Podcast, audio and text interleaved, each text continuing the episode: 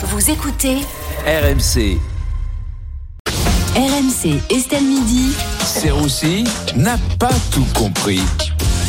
Bonjour Vincent. Bonjour Estelle, vous riez avant quand même parce que vous dites c'est l'heure de rire, mais en Mais vrai, je ris tout le temps. Vous riez tout le temps, Ouais. oui. Mais, mais encore plus quand vous êtes là. Je sais. Ce qui est un peu logique, parce qu'on vous paye pour ça. Oui. Yes, On vient d'en parler, euh, Vincent, la fidélité. Et vous, bizarrement, vous ne comprenez pas, euh, Vincent, pourquoi certaines personnes restent fidèles toute leur vie. Ouais, c'est la question. Peut-on rester fidèle toute sa vie?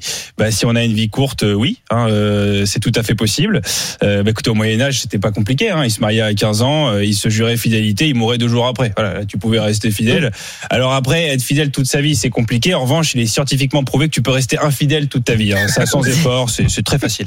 Euh, Vincent, vous croyez à la fidélité Ah oui, moi j'y crois. Ah, Moi j'y crois, mais c'est vrai que maintenant ça a changé. Hein. T'as les couples libres, voilà. Vous connaissez sans doute. Hein. T'as le droit de tromper ton partenaire, mais c'est dans le contrat. Voilà. Mm. En gros, t'es pas fidèle à ton partenaire, mais t'es fidèle au, au contrat, quoi. Ça doit être marrant comme les mariages de couples libres. Hein. T'imagines le prêtre? Les époux se jurent fidélité relative et temporaire jusqu'à ce qu'une pulsion sexuelle s'ensuive. Madame, vous pouvez embrasser votre époux ou son meilleur ami. Voilà, comme vous voulez.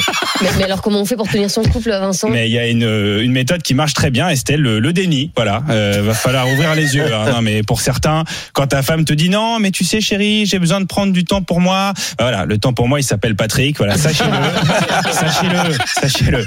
Voilà, il prend du temps pour ta femme aussi, il faut le savoir. Hein.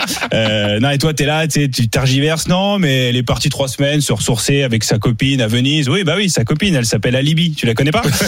Voilà. C'est dur de tenir son couple, c'est vrai. C'est ça que c'est compliqué. Est-ce que vous avez des, techni- des techniques à nous partager, euh, Vincent, pour, pour tenter de rester fidèle? Alors moi j'en ai pas, mais il y en a un qui il y en a une, hein, le, le maître de la fidélité, hein, euh, Thierry Moreau. Voilà, bah, vous l'avez entendu, un homme euh, très fidèle, loyal, euh, attaché à ce qu'il a construit. hein, il l'a dit.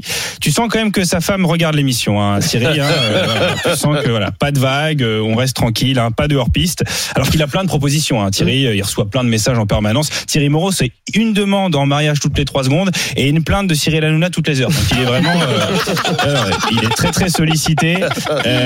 Après, vous avez plusieurs autres techniques. Hein. Vous avez la technique Emmanuel Dancourt, t'habites à Dijon. Fidèle. Oui, c'est voilà, t'es bah, Oui. tranquille quoi, il y a personne, euh, sauf si tu veux te faire tromper avec un pot de moutarde. Enfin bon, ça, ça arrivera pas. Et t'as aussi bah, Fred Hermel, mais bon, lui c'est un autre concept. Il est célibataire et infidèle. Voilà, allez comprendre. c'est autre chose.